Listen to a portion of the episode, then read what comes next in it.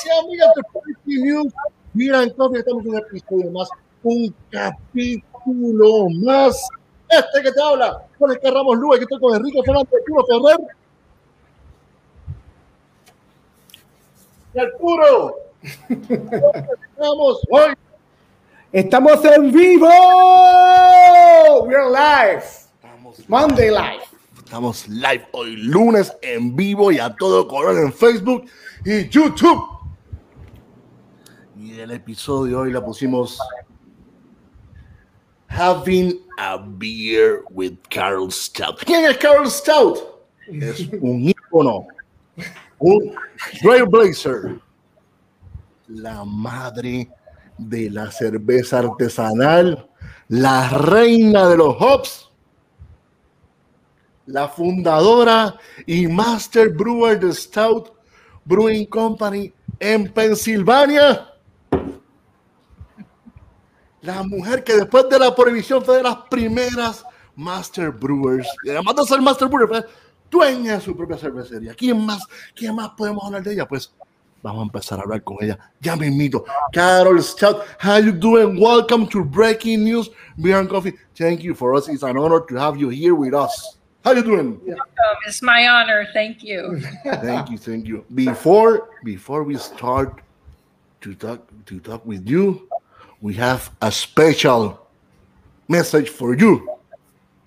Dale, señor director, córrelo. Hola, Carol. Somos la comunidad de mujeres cerveceras. Estamos en 11 países de Latinoamérica. Y queríamos aprovechar que fuiste invitada a esta entrevista con los chicos de Breaking News para expresarte nuestro agradecimiento por tu aportación al mundo cervecero y por servir de inspiración a todas estas chicas alrededor del mundo que desean desarrollar su pasión por las cervezas. Te invitamos a que sigas nuestras redes sociales de Comunidad de Mujeres Cerveceras para que disfrutes de nuestras actividades y todo lo que hemos logrado como comunidad. También nos encantaría que colaboremos en un futuro para ayudar a que más chicas se sumen y aprendan de este mundo. Un saludo enorme desde Latinoamérica. That's. Oh my goodness. That was a message uh, from, from a lovely group of ladies, Comunidad de Cerveceras. Uh, Beautiful. It's a, it's a, it's a great uh, group of, of ladies who, who love beer. Some of them are brewers, some of them are, you know, bartenders, different different aspects of the industry. Mm-hmm.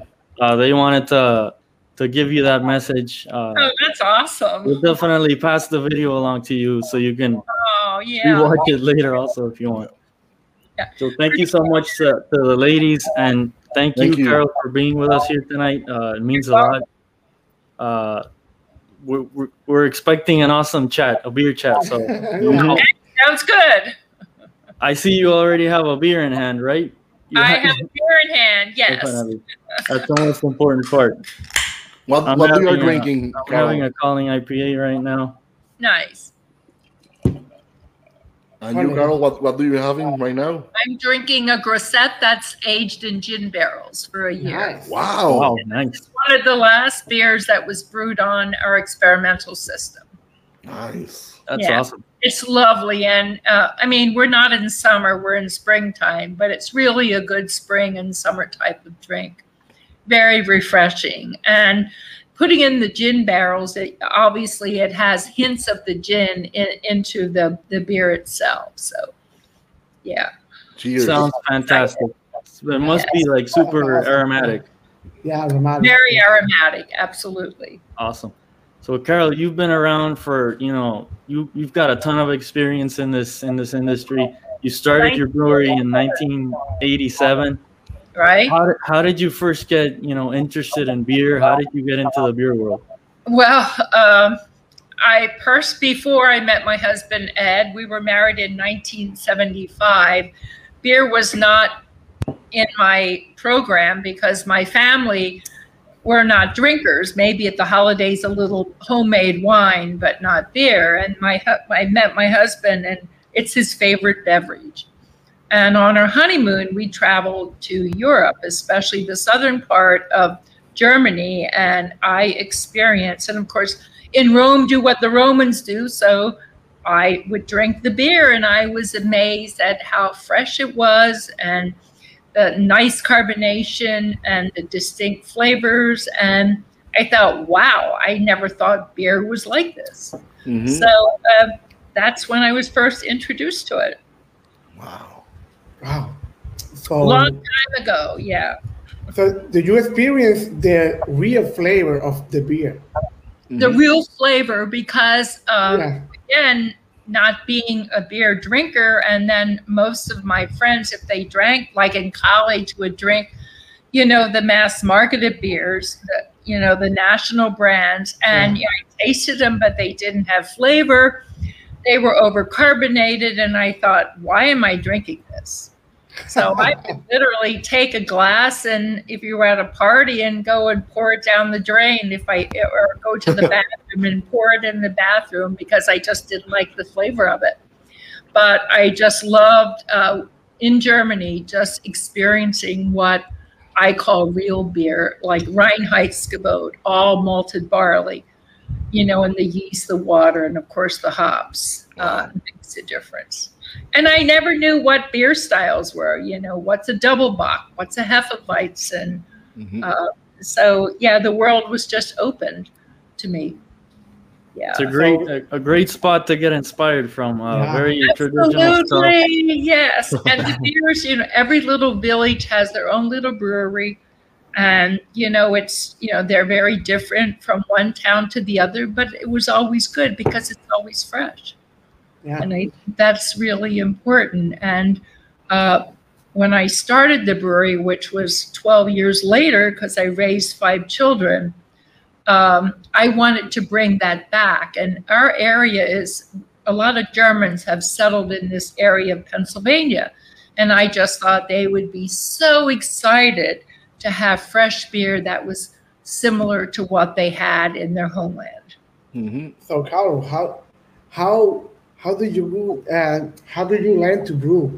What what was your first setup? What what what did you first? uh, My first, you- I, yeah. uh, I, I was never a home brewer. My husband tried and he made a big mess in my kitchen. so that never interested me. So um, in 1983, my husband and I went on one of Charlie Papazian's uh, pre-conference tours uh, to the Pacific Northwest. And during that seven-day trip, we were on a bus with mostly men. There was uh, two two other females around, and all we did was visit small little breweries at the time. Visited hop fields, talked about stainless steel and different. I had my first, believe it or not, porter. I never knew what a porter was. I never knew what a mead was. And on that trip was a man named uh, Dr. Karl Strauss. He was a retired Pabst brewmaster. And I guess he was uh, just kind of interested in what this new group of uh, people wanting to get into making beer in small batches were doing. And I I befriended him on that trip, and I felt he's someone that has a wealth of knowledge. And when I decided to start the brewery three years later, I called him and asked if he would be a consultant. So he was my, I hired him as my consultant, and my my first batch of beer was actually at the Abita Brewing in Covington, New Orleans, because Karl Strauss said that they were going to have, they had the same type of equipment that I was going to have in my brewery. Okay. So I flew down there with um, another person that was going to help me in, in, in the brewery, and we went down there and spent a couple weeks there making beer. And they were making um, lagers and they were also making ales. But again, the, the main thing was just learning how to use the equipment. That was my first experience in making beer. And I thought, wow, there's a lot of waiting. And guess when you're waiting around, what do you do? You drink the beer. the best part of brewing. That's The best part of brewing, yeah. So that that's a great opportunity to be able to use the system that you're potentially Mhm. going to have in the future Yeah. before you even get into it. That, and and at some and at, at a place like Abita, which is they're Yes. they're a massive Well, now brewing now, but But this was in Covington, and they had a 15 barrel brew system, which was the one that I first put in. So it was just, and it was in an old garage. And they basically rolled up the garage doors, and it was beautiful weather, and it was so much fun. And Jim Patton, unfortunately, he's now deceased, but he was a fabulous, he was a, actually a chemist and he had a wealth of information just about the brewing process and you know talking about the hops and the, the ingredients and the whole process and water which obviously you know is a, a key in a key ingredient so i was very blessed to have a really good start and the good thing about the beer community is it's like a fraternity Mhm. everyone wants to help each other because Yeah. our goal is to make good beer, right. not the best beer, but great beer. And if we all make great beer, then people will drink our beer. Mhm. And if we don't, then they'll buy beer from other countries. And that's not what we want. We want our philosophy is, you know, you drink and buy local and regional, and everyone's happy, like the way it used to be before prohibition. When do you decide to open a Stoudt Brewing Company? Well, we thought about it in 1984, and of course, my husband wanted to do the beer himself, but he already had a restaurant. And in those days, if you had a restaurant with a liquor license, you were not allowed brew pubs. You couldn't even have a brew pub. Oh, Wow. So it was impossible. So uh, I said to my, I was a, uh former school teacher, and I thought, do I want to go back to teaching or do I want to help help his business, the restaurant? And uh, by meeting all those great people on that pre-conference tour in the Pacific Northwest, I felt I really want to do this and I can do this because there, uh, during that time, there were a lot of people that, you know, were, you know, maybe accountants or uh, there were some scientists uh, and, and they just kind of wanted to stop what they were doing and just kind of do their passion and, and help create and build this beer like we have now in the United States, where Americans now make the best beer in the world, my opinion. definitely, I, the- I agree. I I agree. I agree. I agree. Yay, we have to Very drink. Cheers. Cheers to that. So, Carl, one of the things that we were gonna ask is what the first beer you you ever brewed at Stoudt's was, but I have to ask both. Like, what was the beer you brewed at Abita, and then what was the first one actually at your at your own brewery? Well, the first beer we did at Abita was an amber lager. And the first mm-hmm. beer that I, because amber was the buzzword then, everything had to be copper colored and darker to be mm-hmm. Okay. craft. well, since uh, my husband was going to be my best customer with his beer garden and restaurant, I had to make his favorite beer, which was a Helles style, which is Stoudt's Golden Lager, which actually was Wow. the original beer. And when we ended the brewery, was still the number one uh, selling beer, uh, the Helles beer, which the inspiration comes from the Augustiner Brauerei in Germany. Yeah. So at And- that point, Style at that appeals. point, I'm sorry. no, go go ahead, go ahead. that style appeals to so many people. It Mhm. appeals to the older people who understand what a Helles is, and it even appeals to the younger clientele that's just getting into beer. And when you have like 24 IPAs on draft and you have a Helles, well, you may go to the Helles for a palate cleanser. Yeah. You're you're right. Lagers are lagers are sort of differential. making a comeback, I think, come- in the super Yeah. in the super nerdy Yes. craft world. Yeah. Lagers rule the world, in my opinion. Yeah. And I really, um, when we first started brewing beer, my husband and I, when we had the opportunity, would go and visit all new startups. And if they were making a lager beer and it was great, I just, they were, went to the top of my list. so now basically hazies are what Amber was back then. Yeah. Yeah, but you know what? Everybody- Uh, Everybody needs to have a hazy. and there's not there you know hazy's fine but that's kind of old school because we as professional brewers work work very hard to make clear Clear. Yeah. I know. you know it's the craze uh, we actually made one i never thought i would but whatever but i So Carol, so the- they're very they're very easy to drink Yeah. and I think that's that is also what is appealing uh, for the hazies because really you don't have that hop bitterness that you have some uh, with some of the IPAs. Yeah have some Definitely. sweetness too. It have a very, And- and very, the sweetness, very aromatic. It's very Like aromatic. Yeah. Right? We all like sweet. Yes. Definitely, yeah. I, I enjoy them. I, uh, Carol, there's there's more than 300 breweries now in, in Pennsylvania, but you were you were basically the first craft brewery in Yes, I Pennsylvania was. in 1987. So Right. how was it? You know, what what was it like to have? And and Pennsylvania now has a. It's not just that there's 300 breweries. There's a lot of really good breweries in Pennsylvania. What was it like back then to be the first and the only one in the? in the Well, it was it was very difficult um, to educate people. Uh, most people uh, were afraid. First of all, my name is Stoudt. They thought, "Oh, I don't like stouts. I don't like dark beer." I said, "Excuse me, I have a DT, not a SWT." so uh, I early on I I brewed the beer for two years, and then to promote myself, I realized I had to hire someone to help brew and help keg, and I had to get out on the street and talk about the beer and have people sample the beer because they didn't understand.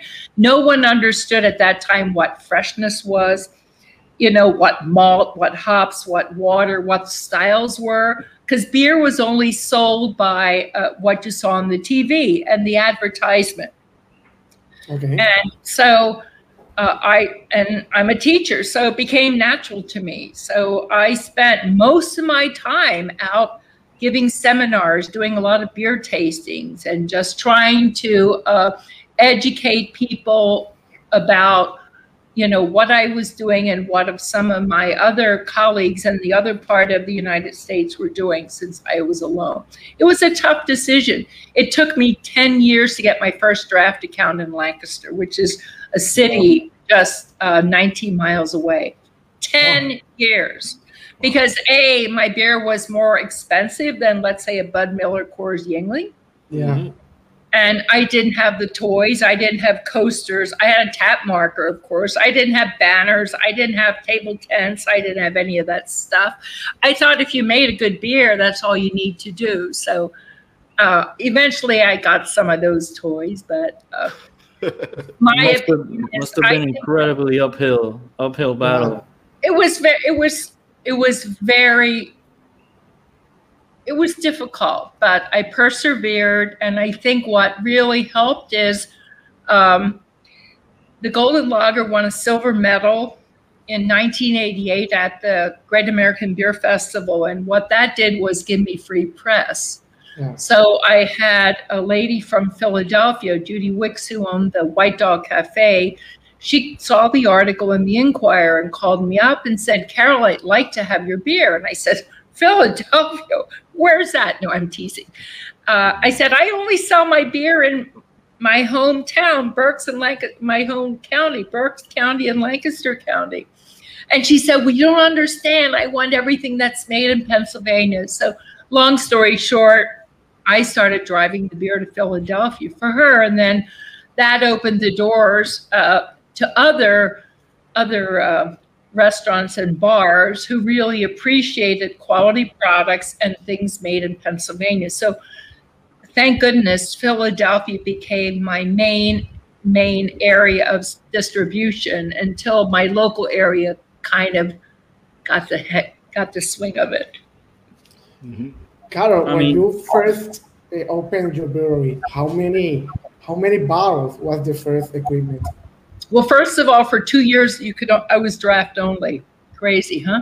I never wanted to get into bottling because I am not mechanical, and if you have a bottling line, you have to be mechanical. So, And, and how many barrels uh, do you make? The, the oh, how many barrels? Oh, Yeah. oh, I'm sorry. No, it's okay. Maybe- It's okay.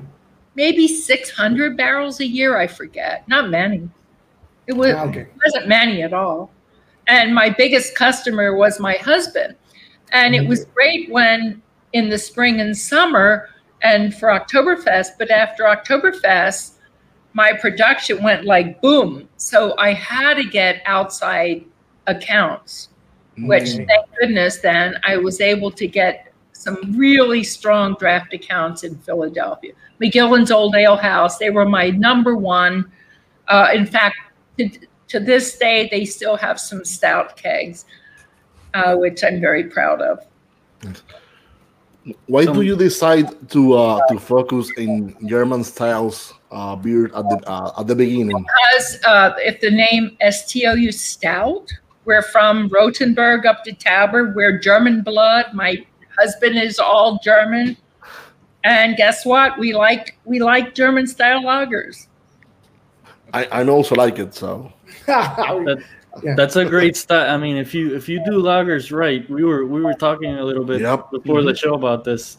That's a great style to start with if you're gonna do it right, because then Well, people you are, have to do it right, and I had a good mentor, Dr. Karl Strauss. He was German, and he was a Pabst retired Pab- Pabst brewmaster for years. But he also he uh, uh, he got his brewmaster at the um, the Dolomiten mm, school in Germany, but he was all about quality. And um, I learned so much from him.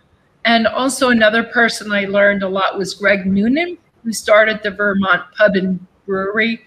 He wrote the book, the layman's book on brewing lager beer. It's a little green paperback, and it was very easy to read and understand. And uh, he became a very close and personal friend also. I had Dr. Karl Strauss, who was the brewmaster with the science, the chemistry, and then I had Greg Noonan, who brought the artistic approach to making beer. So I, I was very fortunate. that was great that you that you actually got to you know uh, meet these people and, and learn from them directly. There's so many people that have learned from through their books, but you you actually had the opportunity to you know mhm. hang out with them and learn. We've heard the Yeah. name Greg Noonan now in, in various episodes, so he's definitely been a, a very important part of it. I think Teri Fahrendorf also mentioned Yes. his name a couple times, and uh, Garrett Oliver talked Yes. a little bit about about uh, Noonan. We we We have have a video. We have a question, a video question. Vale, eso mismo. I Okay. think we're gonna roll that now. Dale, Sure. señor director. Hello, Carol. I'm Alec. I'm a craft beer enthusiast from Puerto Rico. In your opinion, what aspect of the craft beer industry have changed for the better? And what do you believe can be improved? Thank you. Well, I, I think we're ha- we have so many breweries now, and I think our task is to keep people interested in in the traditional beer styles. It's okay to play with some of the non-traditional styles, but I think if you go too far afield, you may lose some people. So I think that's very important. And also, we have everyone attacking our industry. Like, look at all the seltzers with and kombuchas, and there's nothing wrong with any of this. But um, I think, I just think we have to just kind of, if people have a brewery and are making traditional styles, just push that and focus on that and just try to value the importance of keeping them because I think trendy styles will come and go. But the, the true, the original beer styles will be there forever and will constantly have new people coming into the fold and also keep the older people there.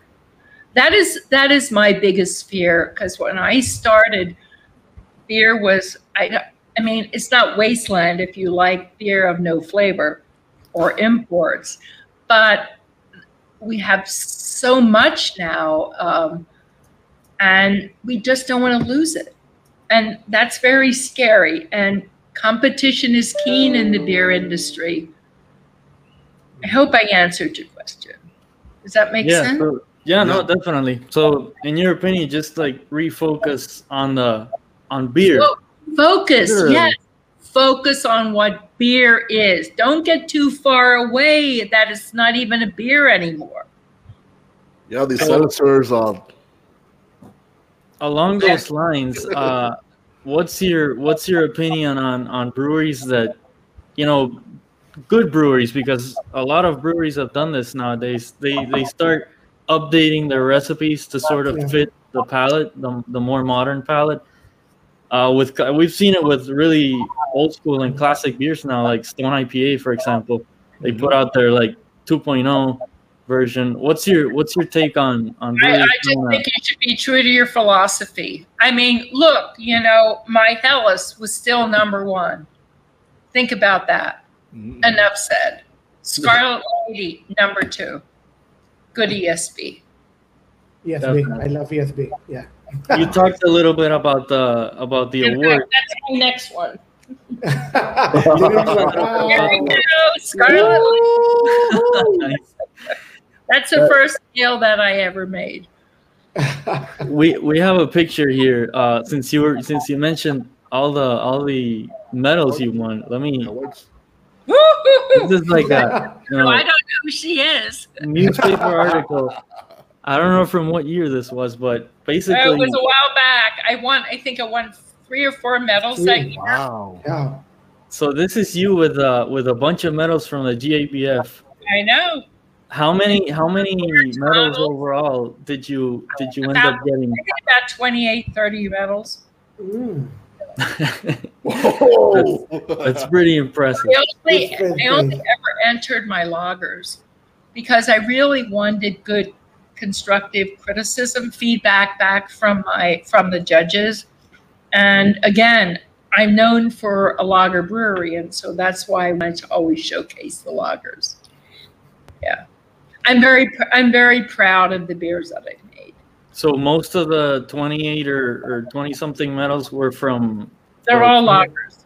all Wow. lagers. Wow. And that's probably one of the categories with the most entries, I would assume. Yes. So Yes. It's even more impressive. The Helles, Yeah, more yes. Oktoberfest, Hefeweizen, yeah. That's Nice. awesome. It's really impressive. We have a, a question from the, the chat. Señor Director. Okay. I don't know if you can see the, the question on your on your uh So we have Leo, Leo. Tomas, how You're hard was to get materials back then? Uh, malt hops, adjuncts, etc. Okay, well, let me tell you a funny story. My yeast came from Weihenstephan, and I actually brought it over. Dr. Karl Strauss introduced me to the brewmaster at Weihenstephan.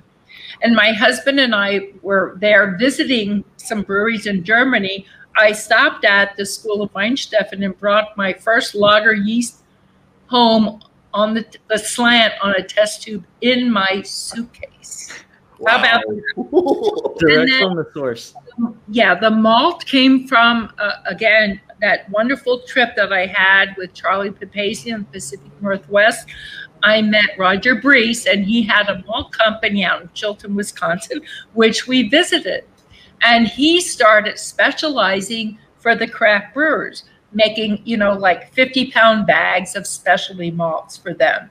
So that wasn't very difficult. And the same thing with hops. I think. Um, that whole pre-conference tour and that uh, conference, the Brewers Association conference in Portland, Oregon, that's where I met a lot of people that I just let them know I was going to get into the business, and they were actually very eager because for them we're little toys. They like to make specialty malts so that we we can play with them, and even with different hops. Uh, the hop growers like to you know play with different different types of hops and it was not a difficult it was not a difficult situation. And then the most important ingredient is water. Well adamstown where we are we have the base of the susquehanna aquifer so we have excellent water for brewing lager beer. Wow. so there we have it. And now today my goodness uh, in the recent years i also sourced some malt from pennsylvania and some hops from pennsylvania. But in no when I first started, no one was no one was uh, doing malt or hops in Pennsylvania because uh, years ago we had we were a producer of hops, but unfortunately we had uh, hops re- like really hot summer days and cool nights, and we have too much humidity. So for the hops that we were using, really weren't conducive to growing in Pennsylvania. But of course, now with the different hop varieties, they're trying it again. So everything comes in full circle. That's that's pretty awesome that you had uh, access to you know direct from the source the yeast, which is obviously Yeah. incredibly important at, at that point. The And breed freshness. One of the one of the biggest brands of, of malt right now. I mean, most of the stuff we get here in Puerto Rico for homebrewers is our Briess, uh, like you were mentioning, the, Yes. and they're terrific malts. So And Roger Briess, I mean, he was trying to sell extracts to me, and I, he gave me some extracts. I said, Roger, I'm not going to do extracts.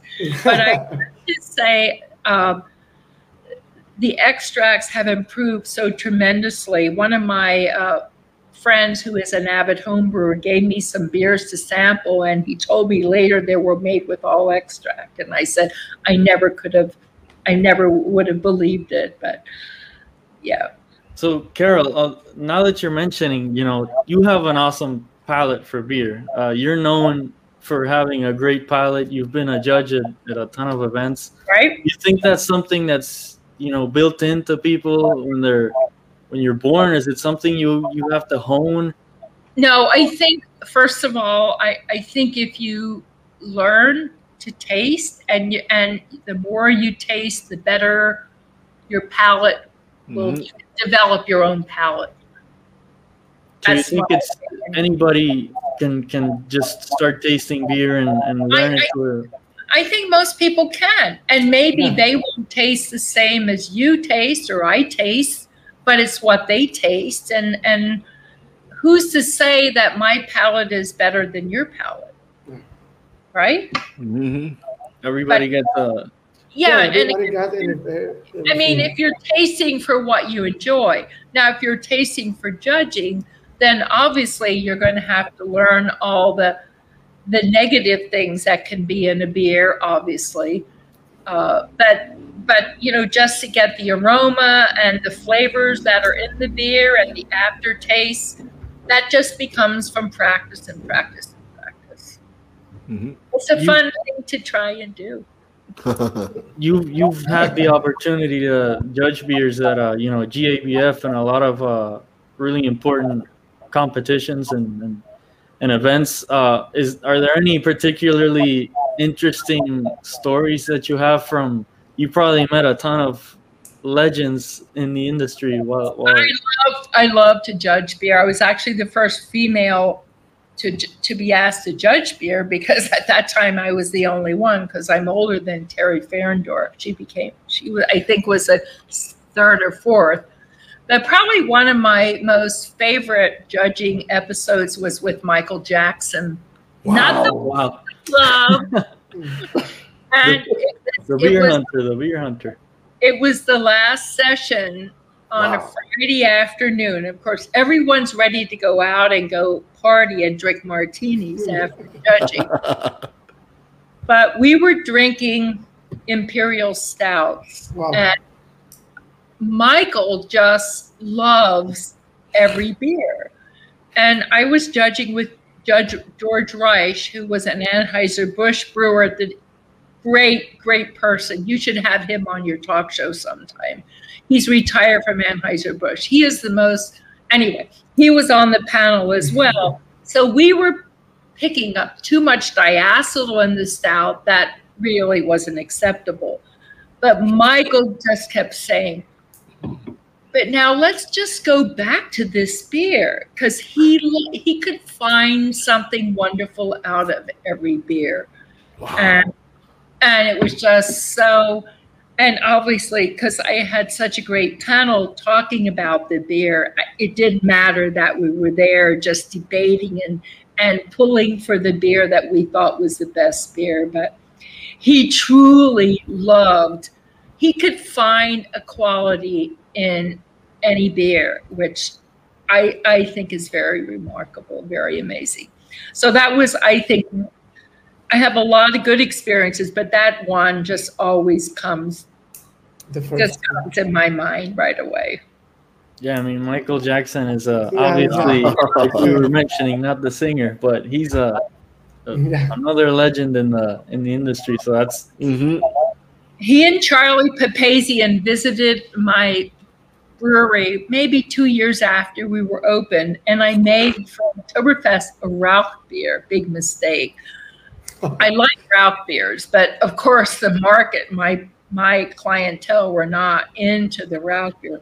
Michael loved this Rauch beer, and he wrote about it in his books. So then people would call and say, Carol, can we buy your Rauch beer? Sorry. Maybe I'll brew it 10 years from now, but uh, it was a great beer, but it did not sell. But Michael wrote about it. The Did, don't have the did you brew it again? Did, did you brew it? We never got to brew it. No, it's a, hard beer style to sell. It- Yeah, it's a smoky and um, yeah. You know, did you ever have Lew Bryson on your show? Lou no, we haven't, we haven't. Well, he's. Uh, he, they did a tribute for me a couple months ago, and of course, I did some beer tasting with Lew Bryson. He's a beer writer for whiskey, but he also wrote many um, books on Pennsylvania breweries. Nice. And um, he loves Rauch beer. And he said, Carol, why didn't you just, because I can be very stubborn and do what I want to do. And I said, well, maybe Lou, if I would be a little bit younger, then I would just kind of say that whatever with everything and just brew the styles I love to brew, whether they sell or not. I, I, I have a proposal to you, Carol. If What you is- can, if, if, if we can, maybe we can learn the, the, the recipe. We can make it homebrew, and we Yes, can make it. okay. We can make it so in your honor. Yes. That would so- be awesome. OG Rauch beer, uh, Carol Stoudt Rauch beer. and, and Arturo will make the the how you say the the label, so we can do it. okay. Big Brew Day is just around the corner. So you've done it? You've done the Rauch beer? Arturo. I have, I have, I have done some. I have done many, many of those. Yeah. Yeah. But they, I, they I, really, I love smoked beers. Yeah. I mean, they're, they're great for, I think they're great for Oktoberfest, for barbecue. You know, you definitely have to eat some food with the Rauch beers. Yeah. Yeah, I, I think the last the last one I made was uh Grodziskie. It was it's a uh, a Czech. Uh, it's a Polish. I just think so. Polish It's a style, I Polish, think, yeah, a Polish a Polish smoked with beer. Gro- It's very Grodziskie. light, Awesome. Grodziskie, yeah. Yeah, I've, I've never tried a Rauch beer. I, I've tried them. I've never brewed one, but the only smoked beer I think I've ever brewed was uh, Lichtenhainer, which is like a sour, the smoked sour beer. Which Oh, wow. That sounds exciting. I, Yeah, I, it's just I like a I'm not a Berliner huge wine, fan of smoked beers, but I really like the, when they're like the smoked sour. I think it really helps balance out the the smoke in Yeah. the beer. So that's, uh, Interest- something I have interesting. never had a smoked sour beer. So you have one on me there. We, nice. We have an, another show with you. Definitely. We, we will do it. We have to brew one and send Carol a couple of bottles. Yes, we will do it. I think it's in the I think it's in the historical BJCP, right? In the styles. I, I'm pretty old, so I Super guess. random. Oh. we, we have a question from our our chat. Señor director, Okay. légasela, eh, Kika, por favor. Uh, so uh, Herb Bowers is asking, Scarlet Lady was my favorite Stoudt's beer. Uh, what is the history behind that beer? Okay, good history. Well, I some my a lot of my Philadelphia friends, my taverns said, Carol, why don't you make an an ale? And I said, Well, we have Sierra Nevada making a pale ale, and we don't need another pale ale. And they said, Well, we only can get Bass Ale. Why don't you make an ESB? So I decided, okay, I'll make an ESB. I called it Stoudt's ESB. It sold okay, but not real great. So then, you know, Chris Mullins from McGillin said, Well, Carol, look at your hair. I think it could be Scarlet Lady. So we basically, same recipe and just ta- changed Stoudt's ESB to Scarlet Lady. And guess what? Boom.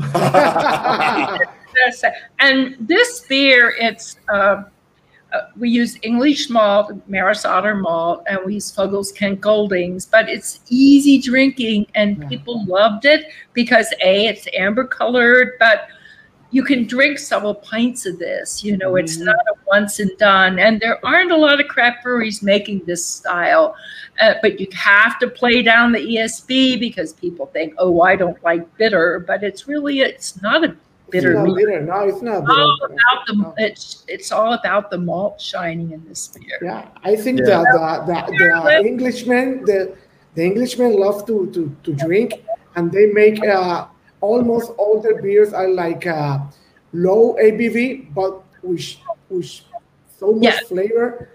Yes. This is like uh, drinking and drinking and drinking and drinking. Yes. Yeah, and and ESB is, is, is one example of that. Yes, Yeah, the, is. the name for that Yeah. one is a bit misleading, but it's a super drinkable, super drinkable Super beer. drinkable, yeah. super drinkable yeah and this was a, a good good very very popular style and one of my favorites and that's the thing. I didn't brew a beer that i didn't like to drink. So Nice. it's kind of cool. And i think as a brewer um, yeah that's important too. You have to believe in in what you can do and and you have to believe in your beers and have passion around it. And then people will understand that and it'll work for you. Yep. We are How, how, how did you get the the nickname uh, Queen of Hops? I love that name. That's Yeah, that's I love awesome. that name. Yeah. And I think you Well, guys had a line of beers, right? I overuse hops because my hops are very balanced. And I think um, it probably came from when I was at the McGillin's Ale House in Philadelphia, 150th anniversary. I made a special 1860 beer for them. And I dressed in a green satin dress with, with hops around my waist, hops around my head. And there was a reporter there, and he did a story on McGillin's and also me making the beer for them. And that's how it came. You were literally dressed as the Myself, Queen of Hops. the queen with a queen with a wreath of hops. We need to we need to see that photo. It's a good one. Yeah. Probably So, around Carlo, somewhere, definitely. Uh, you know that that the whole world is coming down with with this problem with this pandemic. yes. How how how was uh, how was uh, let me see affected? How how how your brewery was affected by the COVID nineteen pan- pandemic? Well, I retired before the pandemic. I retired in January. Okay. Oh. Yeah, we brewed all our beers last December and this this past January. So all the beers that are made were just kind of sold. Oh. Um, yeah. So I, I I can't really speak to what extent maybe some other breweries can, but my beers were still selling because my accounts still wanted the beer as long as we had it.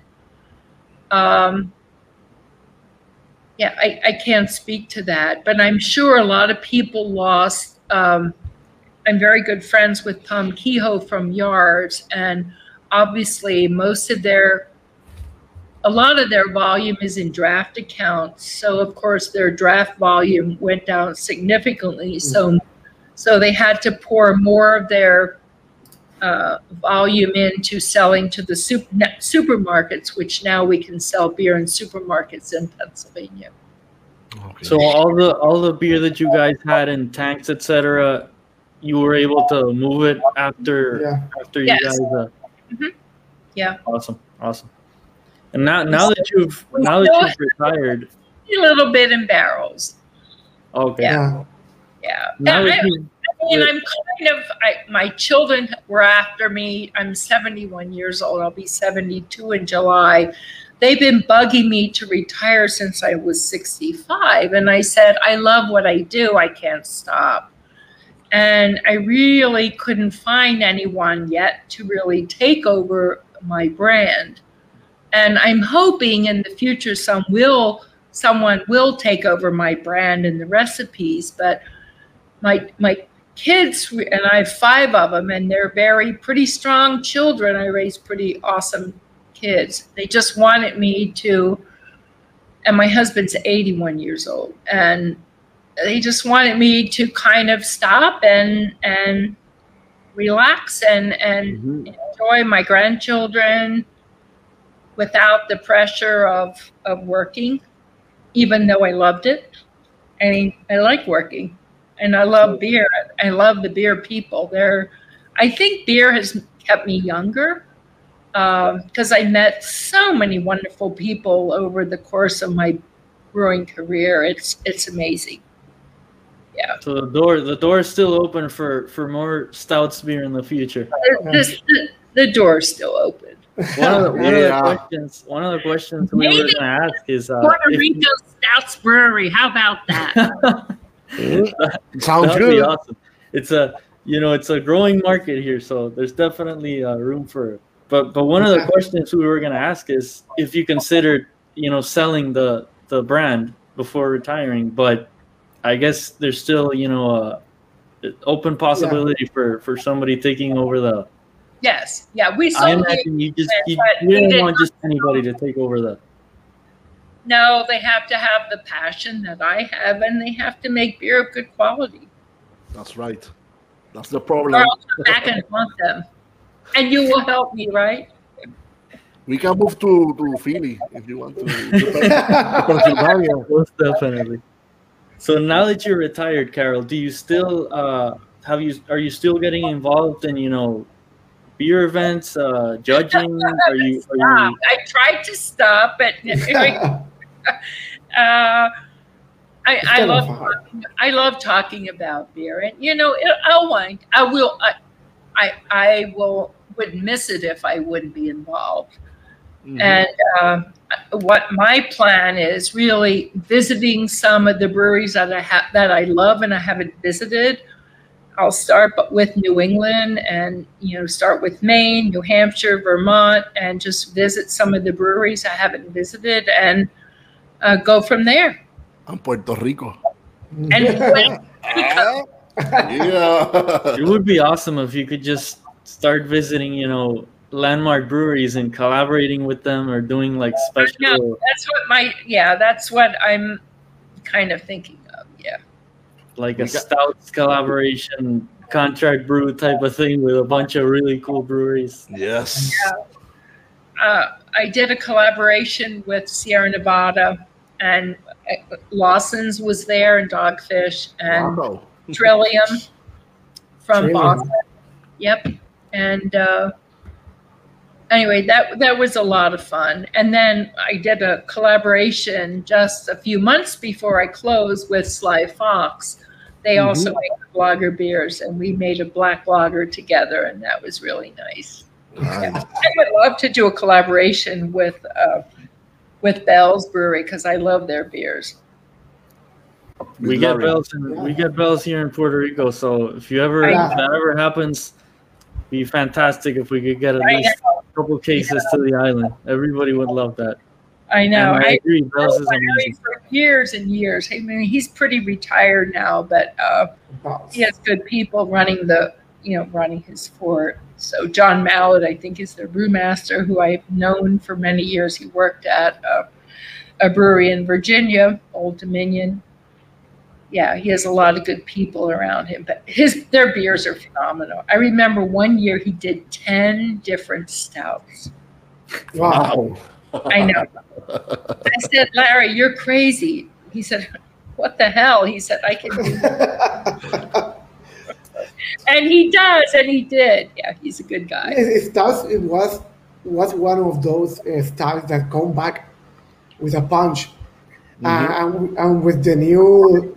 It's not. It's not new, but it, it's like uh, putting in in, in, in, in in whiskey bowers, putting in wine bowers, and and every adjunct and every fruit that, that, that and it's making a comeback too Yeah, you can do a lot of stuff with a. with a relevant stout. We have a Yep. comment here from uh, that's When are you going to make more Stoudt's gold lager and send it to the OG craft beer cellar in Boston? I know, I know. They're such good people. Yeah.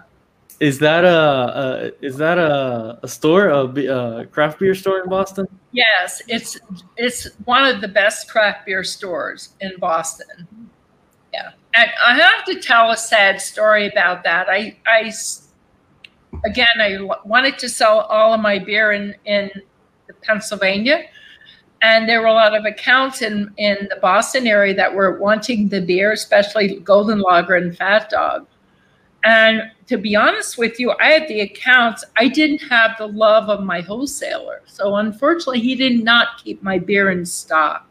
So mm. therefore, and did not take care of the beer properly. So I pulled out. But it wasn't because they didn't love they didn't love the beer.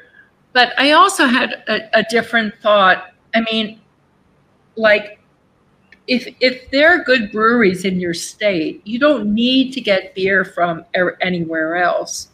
I, I think you need to support and love love your local beers. Mm-hmm. And you know, there were a lot of really good beers in the Boston area. I mean, really good beers. Um, so I didn't feel too bad about it. One of the things we were gonna touch is uh, like w- what you thought governments and you know regulations should do to to help out craft breweries and maintain them alive. I know first you.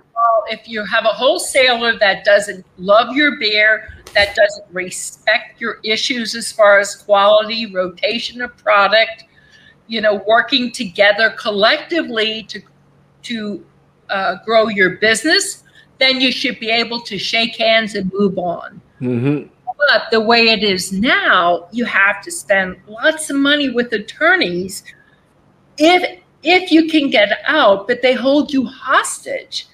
It's re- that is the worst. That that was probably one of my most disheartening parts of the brewery. Just having a wholesaler that, um, yeah, they love you at first because they want your they want your beer because they don't want their competitor to get you. Yeah. But then with all the influx of other breweries coming around, you become less important. And, you know, the big guys who pay the big bucks, like the Bud Miller Coors, Yeah, Heineken, yeah. Rona, they have all the money to spend and the attention goes there. So you get eight. You basically, you and your sales staff, meaning my sales staff, are selling our beer Mm-hmm. and they're making the pro- and they're not gr- helping to grow the product. So guess what? Then they should. Okay, you're not doing a good job. You did a good job for a couple years. Let's just amiably have a nice divorce. But no, they hold you hostage. That's the worst thing. Mm. So, Yeah. but it takes money. It takes, and a lot of small breweries don't have that to mm-hmm. change.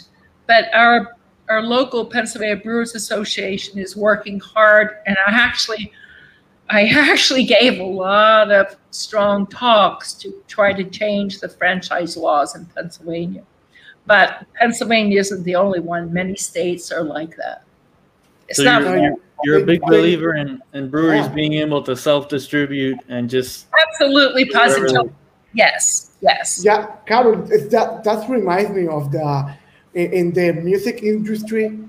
It was the same. It was the same thing. You know, you have the big bands and the big people, and the small bands that is growing up, they didn't get the, any attention, and they don't sell the product, and, and but, but the big guys do. I But know. today, yeah, but today with the with the help of the internet, it's another thing. It's more, Yes. it's more, it's more brands uh, and it's more, it's, it's more brands is getting the attention of the people because they can they can do it directly to the consumer.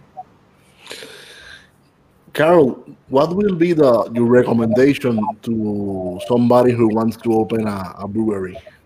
Don't do it right now. We have too many. no, no, seriously. I think first of all, do your homework. Try to visit as many uh, small brew pubs, different middle, middle size, large production breweries. Get as much experience as you can behind your be- belt.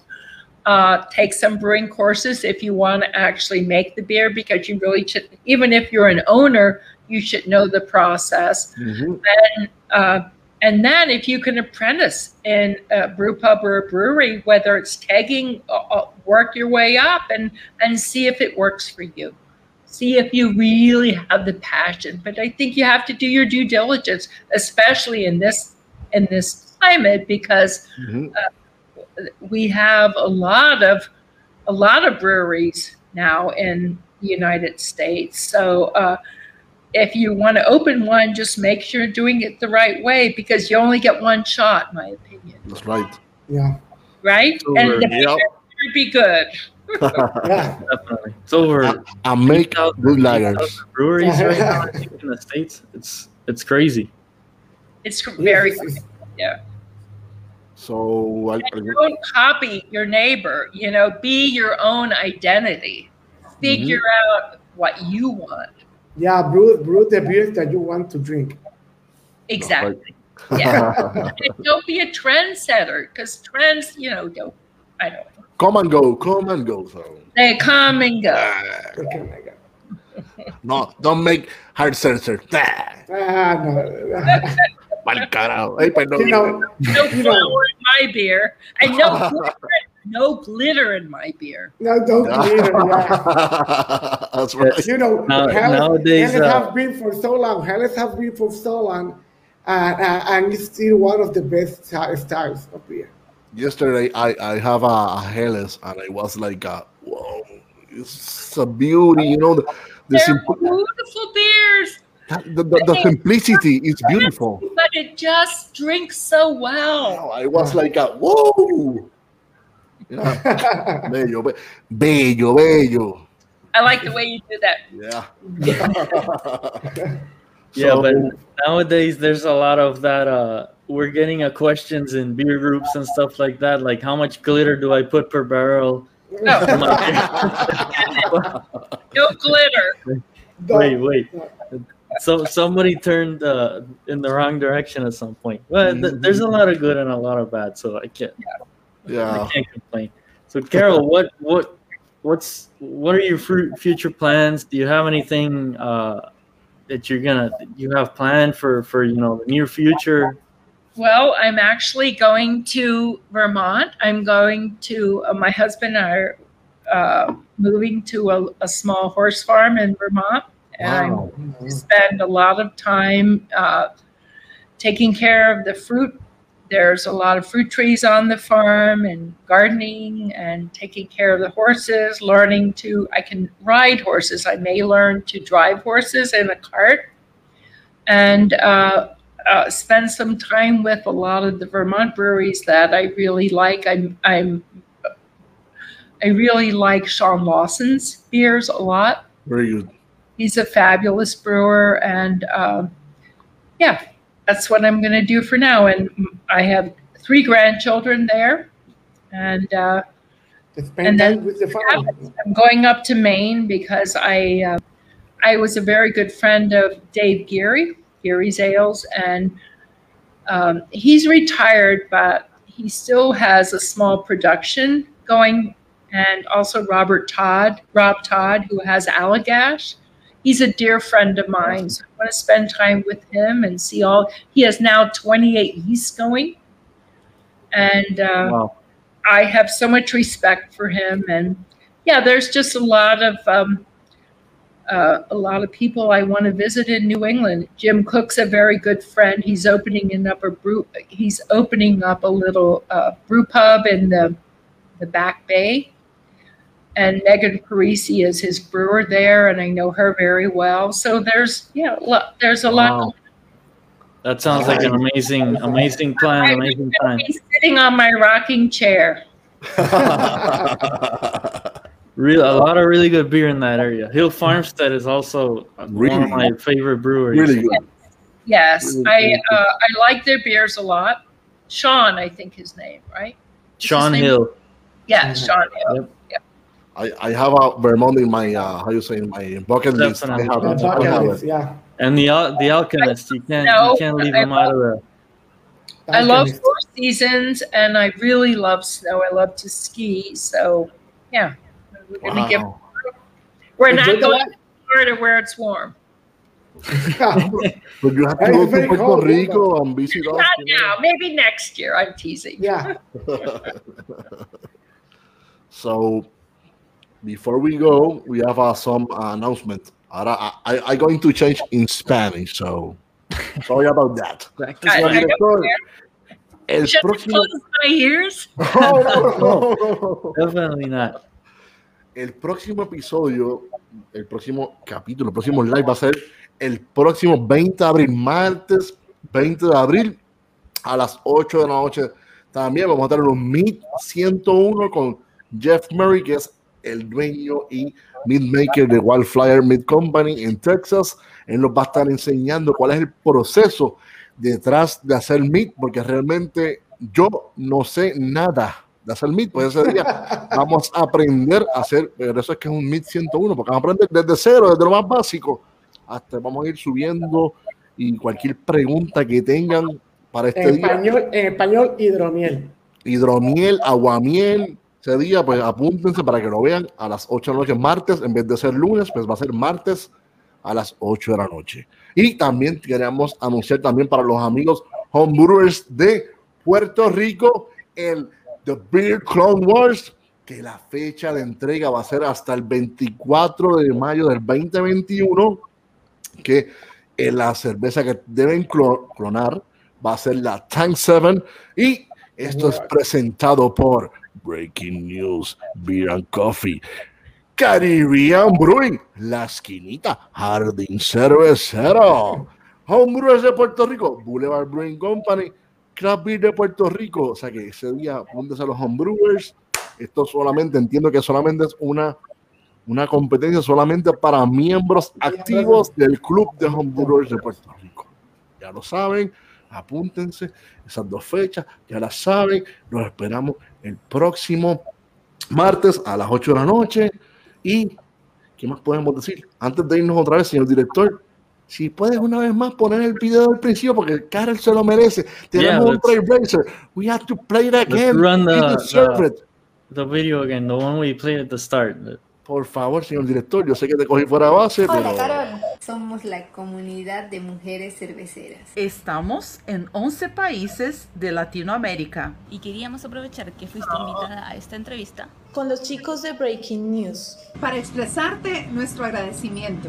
Por tu aportación al mundo cervecero. Y por servir de inspiración Todas estas chicas alrededor del mundo. ¿Qué desean? Desarrollar su pasión por las cervezas. Te invitamos a que sigas nuestras redes sociales de Comunidad de Mujeres Cerveceras. para que disfrutes de nuestras actividades. Y todo lo que hemos logrado como comunidad. También nos encantaría Que colaboremos en un futuro. Para ayudar a que más chicas se sumen. Y aprendan de este mundo. Un saludo enorme desde Latinoamérica. Yeah. Gracias a todas las chicas de la comunidad de mujeres cerveceras, muy agradecidos por su participación. En verdad que muy, estamos muy entusiasmados con todo lo que están logrando y con todo lo que está haciendo. Eso es lo que nos hace falta.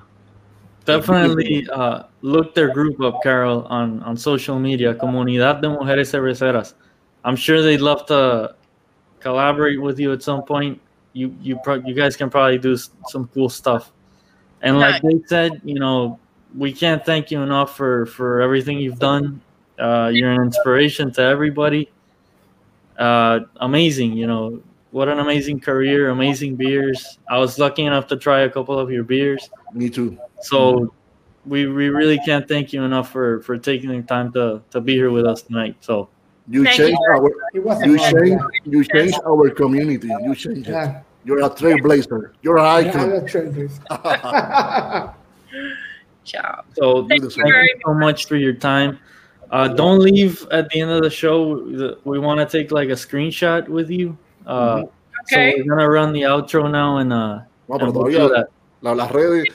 Carol, if Yes. somebody if, if somebody wants more information about you on your uh, uh, Instagram, Facebook, you can say that your uh, how you say your your ¿cómo se llama eso? Las uh, social media. media uh, where people can get the yeah. It's carol at stoutsbeer.com. Ah, easy, easy, Sí, sí, sí. Ya. easy. So, Arturo, ¿dónde te pueden conseguir? Cuéntame. Eh, Facebook me, me puede conseguir como Arturo Ferrer y en Instagram eh, como Minimalist. Yes. Míralo ahí abajo, mira, tienes que hacer así, mira, mira, mira. Producción, producción. Producción, estamos mejorando. Quique, cuéntame, ¿dónde pueden conseguir? Háblame. Déjame ver qué sale en el screen porque no sé. Enrique Fernández, Facebook, Instagram, Henry Des y obviamente en las esquinitas Jardín Cervecero. Los esperamos allí todas las semanas, este, con gusto. Nos, nos encanta atenderlos. Todo lo que necesiten de cerveza eh, lo tenemos allí, así que los veremos por allí. Thank you. ahora voy yo. Mira, tíramelo hacia directo para, que no se me olvide. Tírame lo que es, porque si ahora, ahora, ahora no tengo excusa que se me olvide. Mira, nos siguen bajo en, en Facebook, bajo Jorge Ramos Lugo, en Instagram, bajo Ramones Brew. Y vamos para atrás, señor director. Y a todos nos consiguen en Breaking News, Vegan Coffee. Será hasta la próxima. Salud y pesetas. Salud. Salud. Salud, Carol. Thank you, thank you. Cheers, Salud. Carol. Thank you so much. Woo! Gracias. Gracias. Thank you. Llévatelo.